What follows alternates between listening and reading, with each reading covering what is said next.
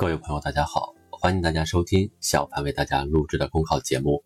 节目文字版下载，请关注微信公众号，跟着评论学申论。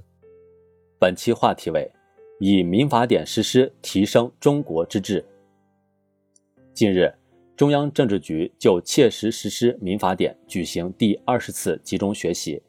习近平总书记在主持学习时强调，全党要切实推动民法典实施。以更好推进全面依法治国、建设社会主义法治国家，更好保障人民权益。这一要求深刻表明，民法典实施水平和效果是衡量各级党政机关治国理政成效的重要方面。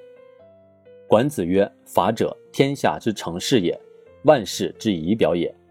从中国历史上第一部比较系统的成文法典法经问世。到代表中国古代历史上最高立法水平的唐律疏议出台，历史表明，法治盛衰关乎政治治乱，良法向来是治国之重器，善治之前提。今天，汲取中华民族五千多年优秀法律文化，借鉴人类法治文明建设有益成果，系统整合新中国七十多年来长期实践形成的民事法律规范。中华人民共和国民法典的诞生，宣告中国迈入民法典时代。可以说，编撰法典是一个国家、一个民族走向繁荣强盛的象征和标志，是中国法律传统和法治信仰的生动写照，映射出中华民族在法治道路上的不懈奋进。充分认识颁布实施民法典的重大意义，才能更好推动民法典实施。从实践看，中国经济发展行稳致远，社会生活风清气正，都离不开民法制度夯实基础，与时俱进。正如习近平总书记所说，民法典在中国特色社会主义法律体系中具有重要地位，是一部固根本、稳预期、立长远的基础性法律，对推进全面依法治国、加快建设社会主义法治国家，对发展社会主义市场经济、巩固社会主义基本经济制度。对坚持以人民为中心的发展思想，依法维护人民权益，推动我国人权事业发展，对推进国家治理体系和治理能力现代化都具有重大意义。充分把握民法典的中国特色、实践特色、时代特色，才能推动中国之治进入更高境界。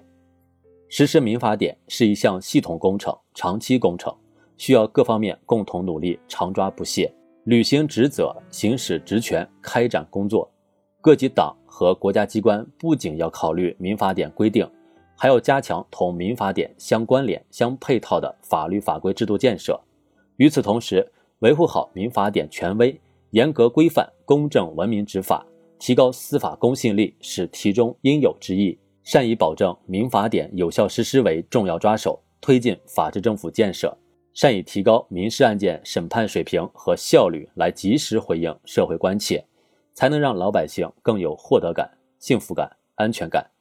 欲茂其枝，必深其根。十次向社会公开征求意见，收到四十二点五万人提出的一百零二万条建议。民法典诞生就是充分尊重民意的过程。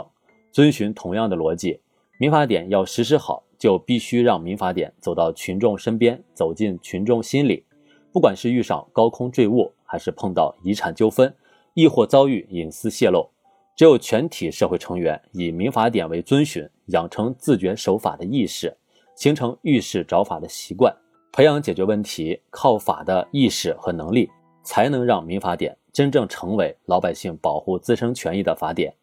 从这个意义上讲。把讲清楚、阐释好民法典作为“十四五”时期普法工作的重点来抓，把民法典纳入国民教育体系，方能保证全社会原法而行，实现法圣人和。大国治理基数万端，法治始终是令人瞩目的关键词。让民法典的规章与精神内化于心、外化于行，融入日常生活，神州大地必将绘就全面依法治国的崭新画卷。本节目所选文章均来自人民网、求是网、学习强国。申论复习，请关注微信公众号“跟着评论学申论”。